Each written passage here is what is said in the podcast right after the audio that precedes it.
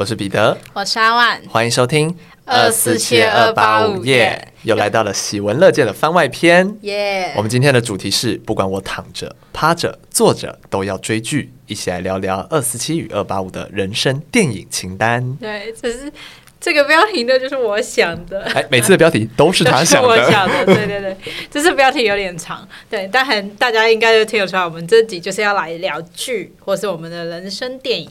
哦，我只讲了，我只写了电影。我其实也只写了电影，但我以为你会有一些剧的产出。没关系，我们等一下聊一聊，就会有剧的产出了。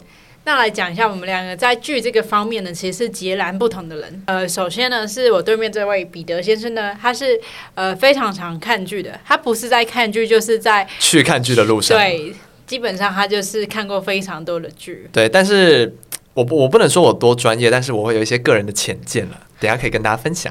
那我自己呢？我就是跟他完全相反的人，因为我就是完全不追剧。我唯一看的比较常看就只有 YouTube 频道，就是比较一集一集就结束。嗯嗯，真的很少会追剧，或是会去电影院看电影，很少很少。嗯，所以阿万的清单就显得难能可贵，连他都这么力推的电影，我们一定要来听听看是什么。我跟大家说，大家也不用太期待，因为我就是在我看过的一些片里面找出这几部让我印象深刻的。OK，但是那些片很可能大。大家也看过，对，那我们就来听听我们的人生电影或剧的清单是什么。那假设我们应该都没有太新的片吧？没有。那可能这集我们会标注有一些暴雷的警告，但是对，我们一定会暴雷。现在这边跟大家讲了，对，因为我们就是要讲剧，那没办法。对对，但是大家可以自己斟酌一下。但是希望收听率也不要太 太太差了。番外篇的收听率现在有比较好了。对对对，我有我有注意这件事情。对对对对对，谢谢大家喜欢，我们会努力番外下去。我会努力做自己。对。那你要先吗？好，我先。好。呃，我第一部呢，这部很有名，就是我的片单都是大家有听过的剧。OK。第一部我要推一个美国浪漫爱情电影，嗯，叫做《手札情缘》。我没看过哎，《The Notebook》OK 啊，我其实我不是刻意要去看它的，嗯，应该说是我高中的时候，忘记我们高高二的时候还高三，就是反正有一堂课还是社团之类的，就是放了这部的电影。那当中呢，其实要讲到最有名的就是雨中的男女主角亲吻的场景。嗯，那首先这个剧在讲什么呢？故事开头呢，就是一个富家女跟一个比较穷小子，就比较默默无闻的那种，跟名门之间的爱情的有一些阶级的不同。对，那他们之中呢，可能就是因为阶级不对等嘛，家世也不对等，所以其实女主角的妈妈、爸妈就是有点不待见这个。这个男主角，但是他们很相爱啊，就是他们没办法忘记他们那些相爱的过往。可是就因为这些摩擦呢，女主角就是跟男主角吵架，就愤而离开他，两个人就是不欢而散，这样、嗯、就有点像年轻男女分手，因为当时血气方刚这样子。那分手之后呢，其实他们也不是说只时刻挂念着对方，女方还是有在之后就是别的场合遇到他的订婚对象，就已经论及婚嫁了。嗯。他那个男的对他非常好，也是一个完美的老公，呃，而且门当户对，就是完美的结婚人选。那女主角这时候就想说，那我就是跟定这个人了嘛，不管之前我的爱情多么轰轰烈烈。但是呢，就是刚好他偶然听到了男主角的消息，嗯，他意外得知了，又再次听到这个人，他就是内心那那把火又被点燃了，所以他又是觉得说。想要再回去看一找一下这个男主角，所以他就回去找了。然后他们两个就是约会。那约会的过程中呢，来了一场倾盆大雨，他们就在那个湖中间划船啊，划一划。那大雨呢，就把他们心中的那个感情都全部宣泄出来，就跟那个倾盆大雨一样。他们就诉说对对方的感情，然后就开始回忆过去这样子。但是呢，当雨停了，他们内心的汹涌也结束了。就女主角的时候就觉得说啊，我要回到原本生活了。嗯，即使我今天跟你约会很愉快，已经想起我们所有过去，但女主角这时候就说不行，我还是要回去找我的对象。然后男主角就是一直挽留她，一直挽留她。但是女主角就是最后还是离开了。但是呢，她后来发现。其实当年那个男主角就是有不断写信给他，就是一直在找他，但这些信呢都被他的妈妈藏起来了。他都不知道。当他发现这件事之后，他开始阅读那一封封大量的信件之后，他突然所有就是泪流不止，然后开始就是觉得说不行，如果他没有回去找他的话，他一定会后悔一生。嗯，所以他就奋不顾身又再去投入男主角怀抱，然后两人又最后在一起。那其实整个故事呢是倒叙法的，所以一开始呢是一个老爷爷在对一个老奶奶讲话，那那老老奶奶已经就是失智了，嗯、那她其实就是女主角，男女主角，对，所以你再回头看，然后再看他们结局，还是就是说着我我说好就是不会离开你，你就会很感动，嗯，对。而且其实我觉得他最棒的一点是，他并不是一个彻头彻尾。对谁死心塌地的一个剧，因为它其实中间有出现女主角是有出现新的对象的，我觉得这是一件很正常的事情。嗯，因为很多时候我们写爱情剧就会写一个，就是呃，我就只爱你，我这辈子绝对不会再爱任何人。嗯，但其实我觉得现实来说是很难的啊，就是你你一定有可能会再爱上别人，但也难保你不会再爱上同一个人。对。所以我觉得这个心境的转换对我来说是很在故事当中是蛮有起伏的，嗯，对，而且这个场景真的太浪漫。刚刚先讲那个场景，是因为那个场景真的太经典。你如果说到手札情缘，就是大家提到了 Notebook，大家一定会提到这个场景，好像很有名哎，这部片很很有名，很好看。对，我刚刚讲就是美国浪漫爱情电影的时候，我第一部想到的是《真爱每一天》。哦，但我没有看过《真爱每一天》。我我觉得蛮不错看的，蛮好看的，对。但是因为我个人对这种浪漫爱情电影比较不是我喜欢看的品相，对，所以这个部分我就比较没有涉猎。但是你刚刚讲的那样子，我会想去看。我觉得当做是一个经典的浪漫爱情剧来看，你会觉得它是一部蛮成功的剧。那我接下来呢，诚如你讲的爱情电影，我也来讲一个爱情电影。我我想要讲的这个呢，其实是也是很大众的一部电影。就是史密斯任务，你有看过吗？我有看过，我可能在电影台有看过，但我没有看过。对，因为它很常在电影台重播。对对，好，那简单来讲，史密斯任务就是安吉丽娜·裘丽跟布莱德·比特合演的一部，算是爱情间谍微微喜剧这样的一个电影，这样也算是促成了一段曾经的爱情。对，没错。那简单来讲就是。布莱德·彼特跟安吉丽娜·裘丽，他们在片中饰演的都是职业杀手这类的身份。他们原本是不知道彼此的身份，然后他们也不知道彼此在做什么工作，就是他们会维持一个就是表面上很良好的一个夫妻关系。那他们也确实是爱着彼此，在他们结婚的那个时候。好，然后呢，他们就结婚了好一阵子嘛。然后就是你知道，夫妻生活就开始渐渐的有点平淡。有一天，他们两个就是一如往常的会接到，就是他们比如说这次的任务是要杀谁这样。然后他们就发现，他们要杀的人是对方。那也就是在这个时候呢，他们就渐渐发现说：“哦，所以你之前说的你要去什么地方干嘛干嘛干嘛，其实是去出一个什么什么任务吗？”他们就是在互相猜疑猜疑的这个过程中。然后我觉得这部片最经典的场景就是，他们两个已经都发现彼此是要杀对方嘛。那他们也在这个时候是确实想要杀对方的，所以他们就一路从外面在餐厅，他们一开始在餐厅里杀。然后就是各种小妙计，想要杀对方，然后一路杀回家里，就来开车干嘛？还开车撞其他另外一个人的车什么之类。然后他们在家里就是拿枪，然后就开始互互相狂轰对方。然后整个过程就有一种暴力的美学，但是你可以感受到他们其实开枪开的有多大力，代表他们有多爱对方。然后最后的最后，他们没有办法杀掉对方，因为他们爱上对方，因为他们一直都很深爱着彼此。对，所以他们就决定要一起反攻那个就是头头这样子。对，那电影的结局就是他们有反攻成功这样子。然后整部电影其实我最爱的几个点就是，首先它的动作场景非常的，你不能说很华丽或是很 fancy 或什么之类，可是你会觉得很爽。然后因为他们就是两个人在互打，然后就会拿各种东西要。弄死对方的这种争斗的过程，我觉得很好看，就有点像是相爱相杀的过程。对对对对对对，只是他们很具体的在相杀的这种过程。再来是，我觉得这两个人真的很配。就是一撇除掉他们真的有一段情，嗯、这段这件事情来说，我觉得他们两个人真的很配。就是你说外貌还是外貌跟也许是那个剧里面的性格，对他们两个的人格魅力，就是男的帅，女的美。然后他们，你看一个帅一对帅哥美女打架就是很爽。然后他们就是打到一半，然后就开始打炮，就是。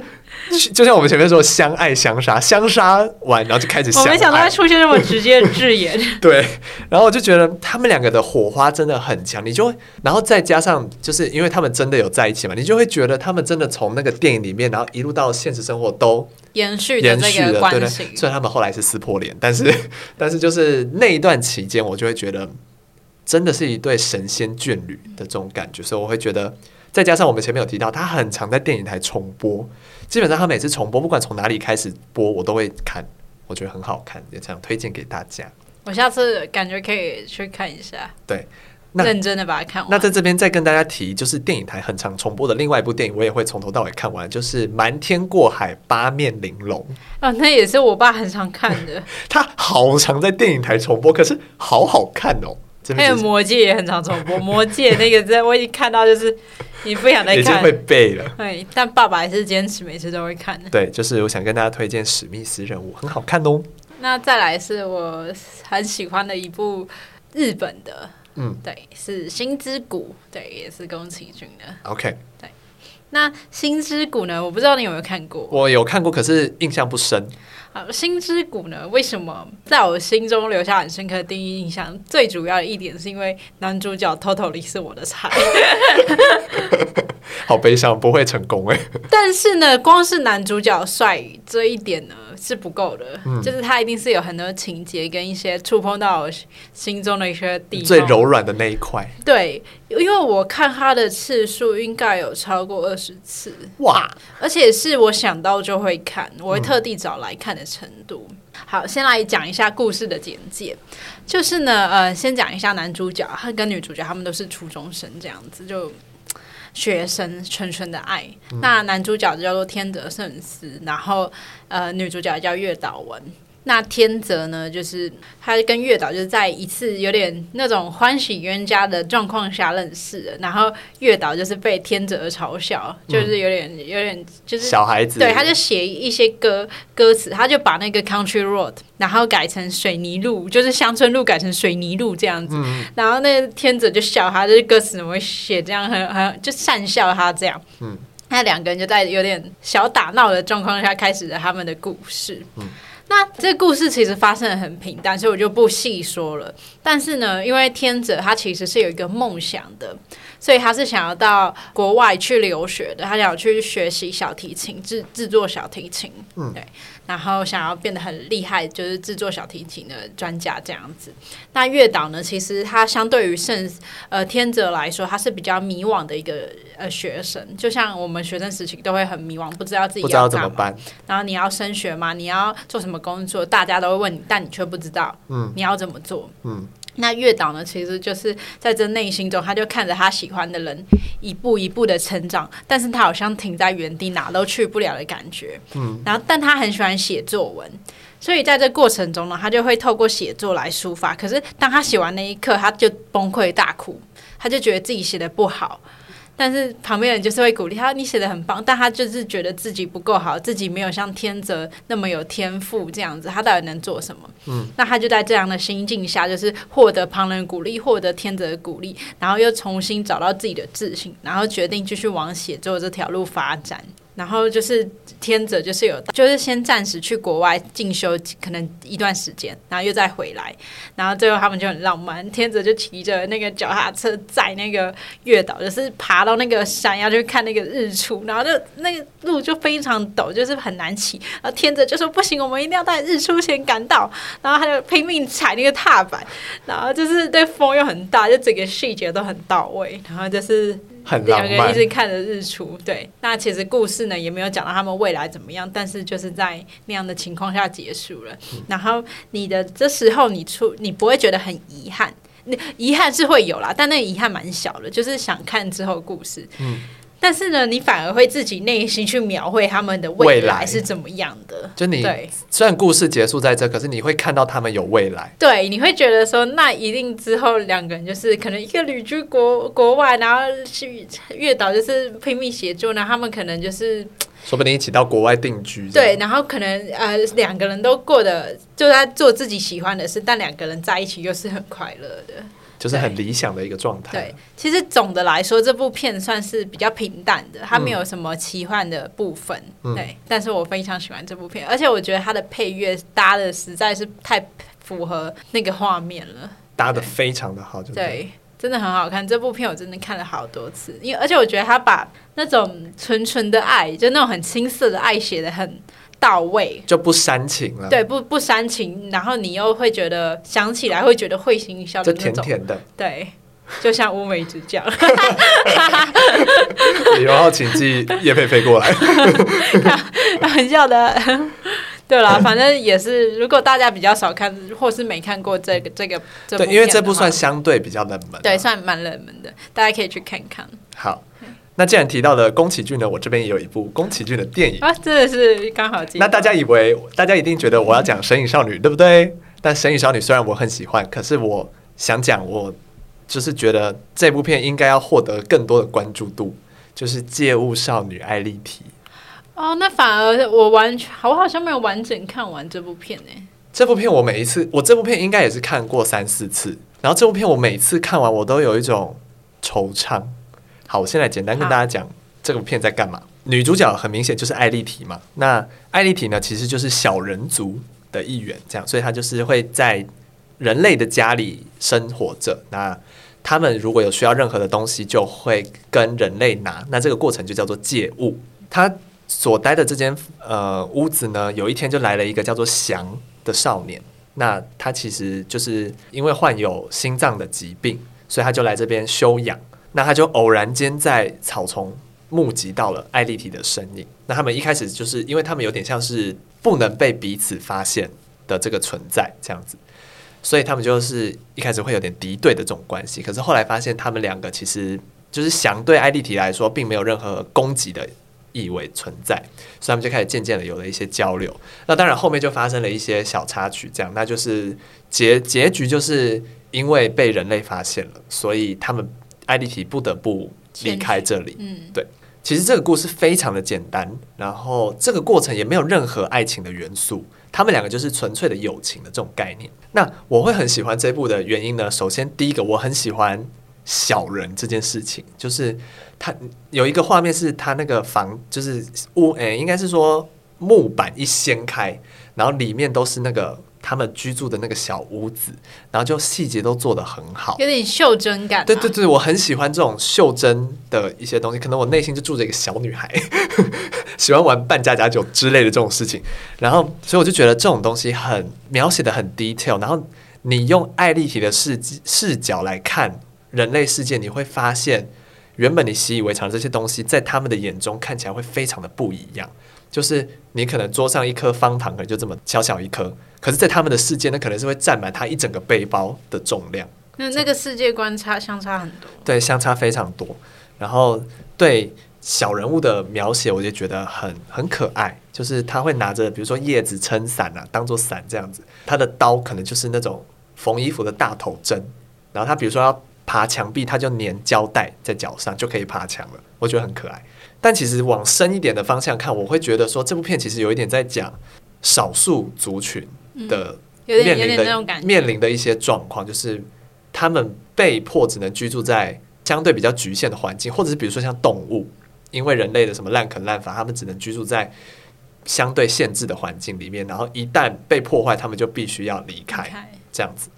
而且，假设今天有少数民族去跟大多数的那个民族相处的话，可能也会被人诟病，所以他们只能在私底下对对对相处。然后加上他们的人也很少，这样子对，就成为一个弱势的群体。对对对，然后再来就是，因为他们最后最后一幕是艾丽缇要离开，可是他其实是想要不告而别，这样。可是中间因为有一只猫，这只猫其实一直。在里面的形象是比较偏会去猎捕小人的这种情况，可是，在最后这边是猫去告诉男主角说艾莉缇要离开了，然后才把男主角带来河边，他才他们才有机会在最后做告别，这样，所以猫的形象有稍微有点反转，然后再来就是他们最后的告别之后，会让我有一种感觉，像是因为对我来说，艾莉缇啊或是什么小人物这种东西，会很像是你童年的一种。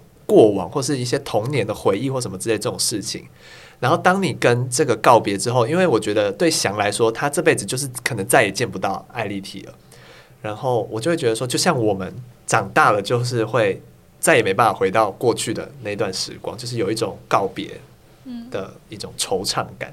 我很喜欢这种没有明讲，但是也不完全是悲剧。对，他其实不，你感觉也不是悲剧，因为其实艾丽缇要迁徙是因为他们找到了新的族人，并不悲伤，可是却会有一种惆怅感，对，就很遗憾的感觉。对对对对，所以我很喜欢《街舞少女艾丽缇》。想推荐给大家。好，那我再来要讲那个剧情呢，但这个这部片的剧情有点复杂，所以我借用一下网络的，没问题。我怕我讲的不够清楚。这部片呢叫做《血观音》哦，是我是我非常喜欢，但是我我也是高中的时候看，所以其实我也是对记忆的时候就是比较模糊。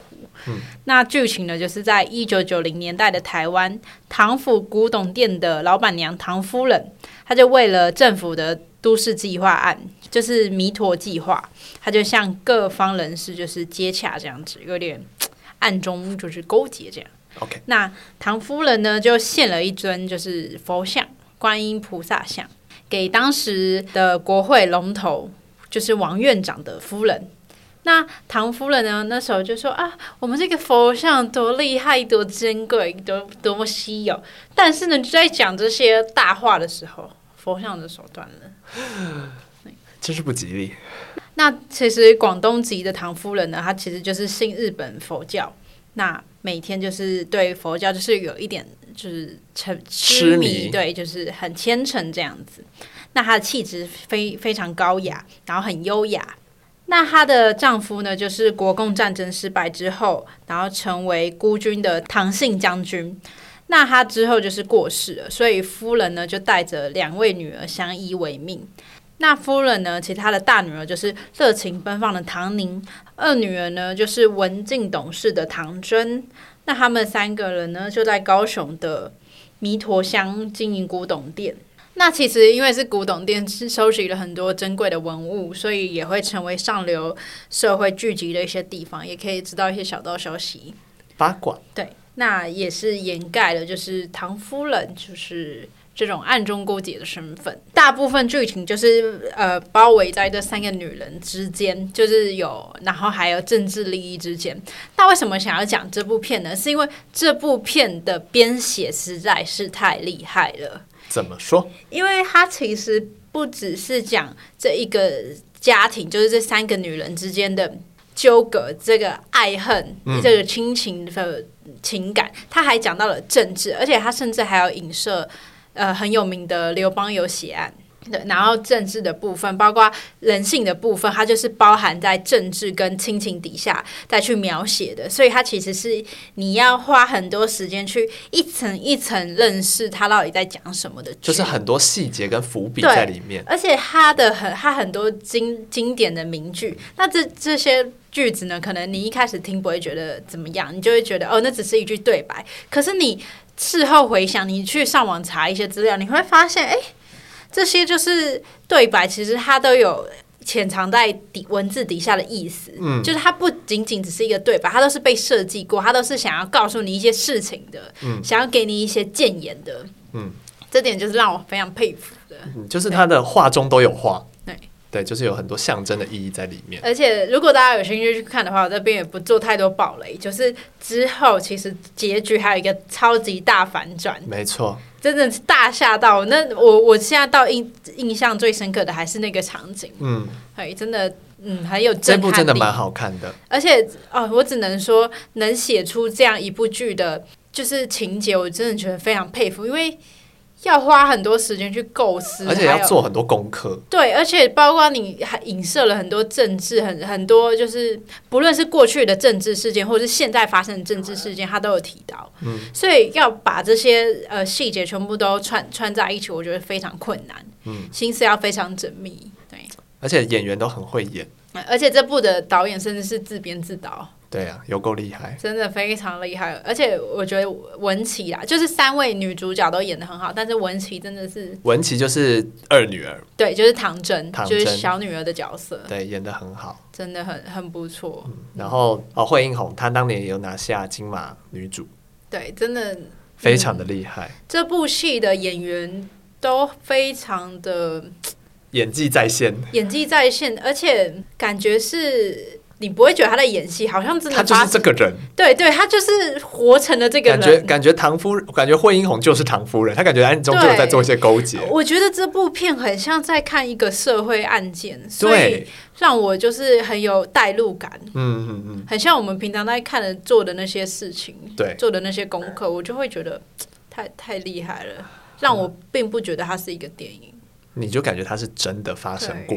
的感觉，而且真的是看到人人心蛮险恶的那一面。嗯，那刚刚说为什么佛像的手断掉，其实也是影射说，呃，表面上光鲜亮丽，但实际上其实你不知道这个人是不是就是有瑕疵，其实、嗯、就是你表面说的什么大话，但其实私底下是在做些什么你不知道，你的内心，你的根已经腐败了，这样。嗯嗯，对，所以是蛮有趣的。OK，写观音推荐给大家。对。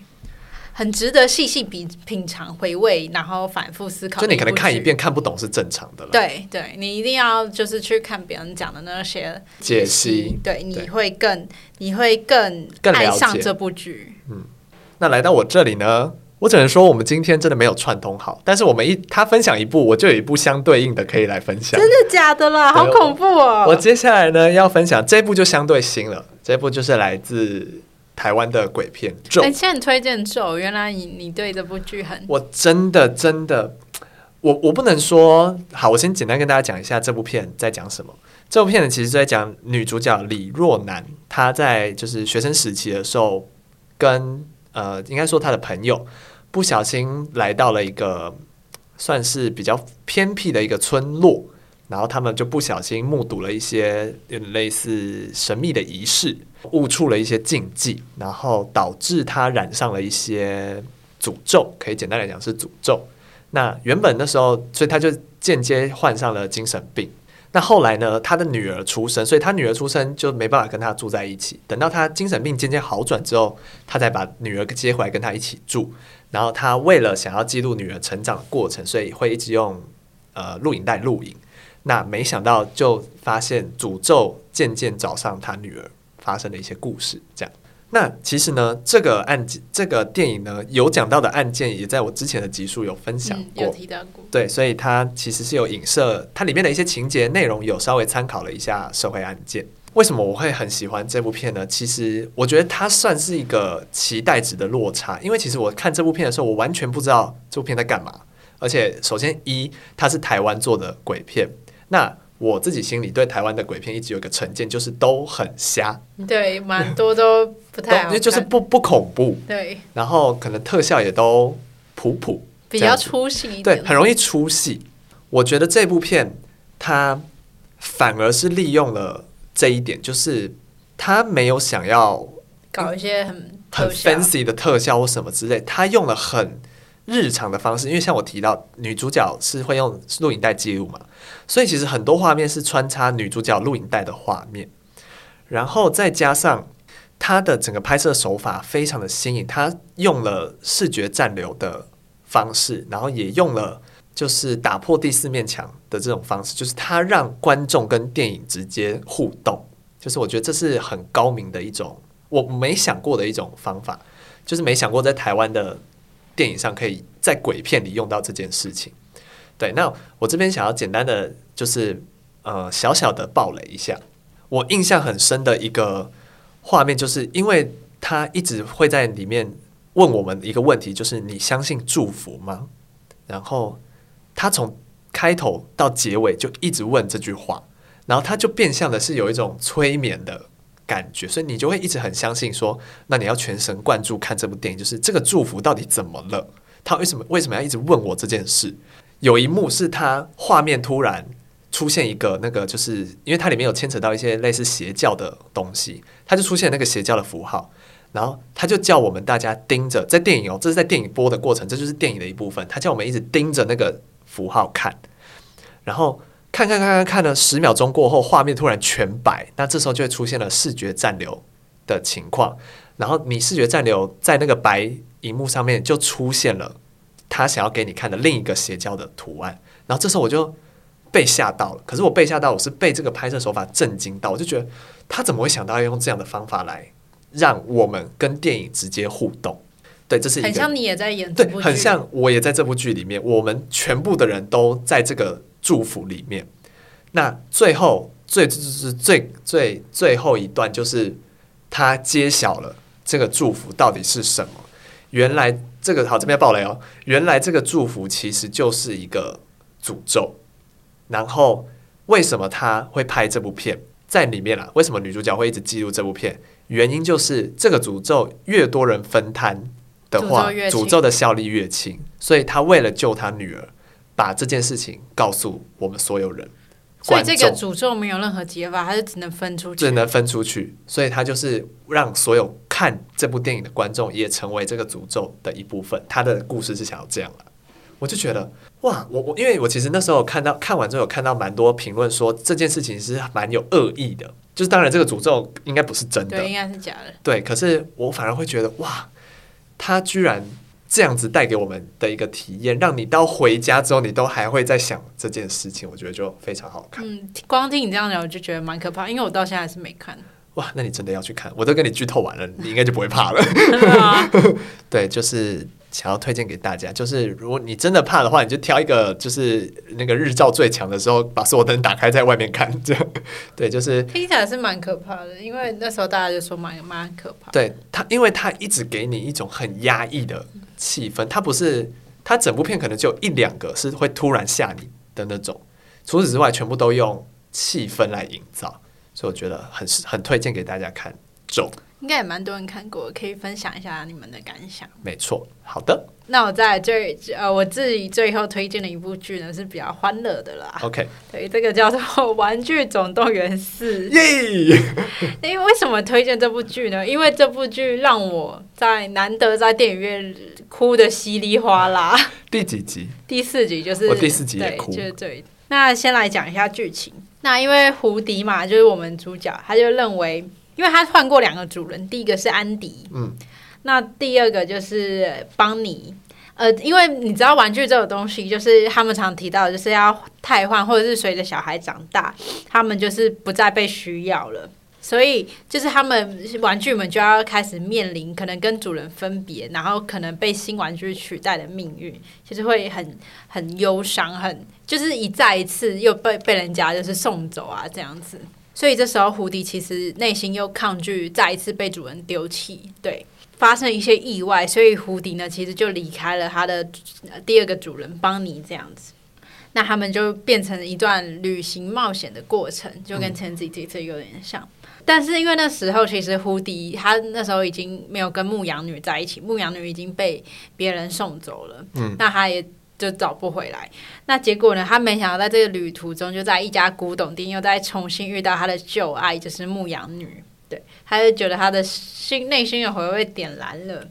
那之后呢？他们就在呃各种事件发生，对，各种古董店里面就是发生一连串的插曲啊，然后到外面的马戏团啊、游乐园，就是发生一连串的故事，嗯、然后也遇到新的。新的玩具这样子，嗯，那最令我感动的，其实不是前面那些冒险过程，是最后的抉择时刻。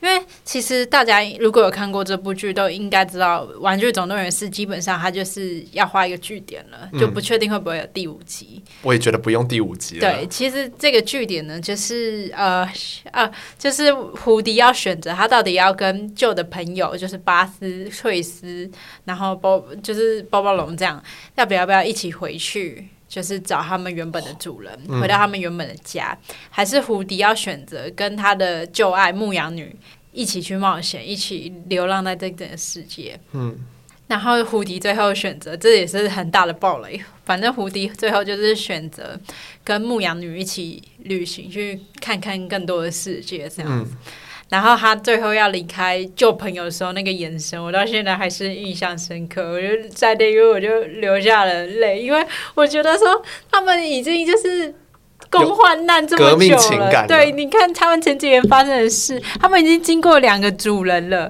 然后，可是最后胡迪很勇敢，他选择去开拓不同的可能。对，他跨出舒适圈了。对，我觉得好像在叫我也要跨出舒适圈，因为我那时候应该是应该是大学。某一个时间，我可能那时候过得比较忧郁之类的，嗯、后那时候就觉得，呃，好伤心哦。然后还有，哎、欸，我那时候其实最伤心的点是，他会不会永远都见不到他的旧朋友了？我好伤心，我真的好难过，我觉得这是永远的离别。我当下的感觉就是，除了他跨出舒适圈很勇敢之外，我就觉得这是永远的离别了。他们可能再也不会在世界上遇到了。我就一直哭，哭到电，出到电影院还在哭，哭到我鼻涕流下来，那整包卫生纸都用完。我反而在不是在这里哭，哎，我在前面就哭了。什么时候？不是有一个反派吗？嗯、有一个小女孩娃娃的那个反派。对对对，有一个。他一直不愿意怎么讲？呃，因为他也是很怕没有人会爱他。然后他们最后不是跟着胡迪要离开的时候，不是有一个小女孩走丢了吗？然后发现原来还是有人会爱他。哦，那一段也是很。那一段我就开始哭了。对啊。哦，那一段也是很感人。这边也就是推荐，也要讲给大家听啊！你不要觉得，大家不要觉得没有人会爱你，一定会有人爱你的，不用担心。透透过电影看人生，看人生，没错。真的，这部剧如果大家还没看到第四集，真的推荐大家去看。我真的哭了稀里哗啦。第四集很成人像，我觉得。对，真的，第四集很多一些情节你会套在自己身上，然后去觉得说，这真的是人生必经的过程。嗯。有些人你现在遇到，但你未必真的以后会再见到他了。对，突然好难过。对啊，很悲伤，明明是很欢乐的剧，比咒还还沉沉重。对，对啊，这就是我想推荐给大家的。OK，《玩具总动员》是，对。好，那接下来我的最后一部真的是欢乐的了。好，哎、欸，你看我们都对应到了。对，真的是欢乐的。然后这部非常的冷门，这部是来自日本的电影，叫做《特约经纪公司》。哇，完全没听过哎。对，那。大家可能会听过他的上一部，就是同一个导演的上一部作品，叫做《一尸到底》。我不知道哎、欸。好，反正这两部就是，反正这个导演就是脑洞大开到不行。好，我先简单讲，特约经纪公司呢，就是主角叫做何人，他的志向是想当演员，然后，但是他其实现实生活中是一个穷困潦倒的人。然后他有一个特性，就是他一紧张就会晕倒，所以他其实做不了什么工作。有一天呢，他多年不见的弟弟出现了。弟弟就拉他进入了一间特约演员经纪公司。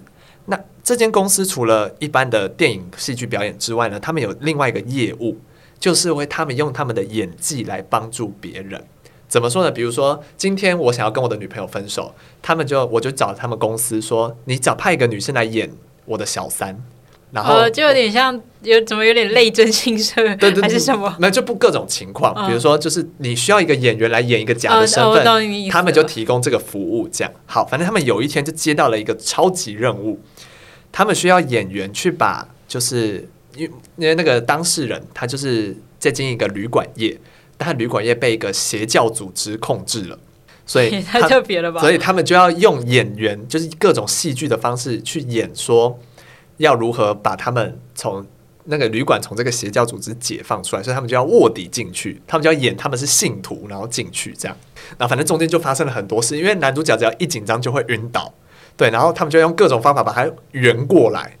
然后我觉得这部片最厉害的地方就是你永远不知道他下一步会演什么，就是当你以为他要这样演之后，他突然原本是很欢乐的气氛，突然整个风格大改，变成很严肃，然后很可怕的那种。风格，然后可能在下一秒要变得非常无厘头，变得有点科幻感，就你完全不知道这部片在演什么。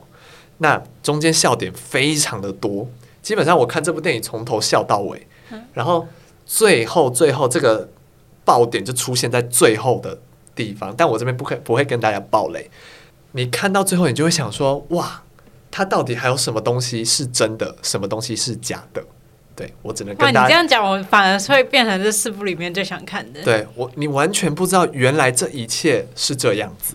对，所以我只能讲到这边，剩下的就交给大家自己。嗯，而且感觉他的拍摄的这个模式是会让大家想专注去看，不会走神的。对对对，因为他真的很好笑。好，他的上一部很好笑的剧，对他上一部《一尸到底》也很好笑，《一尸到底》的上半部跟下半部，就他他这个影片。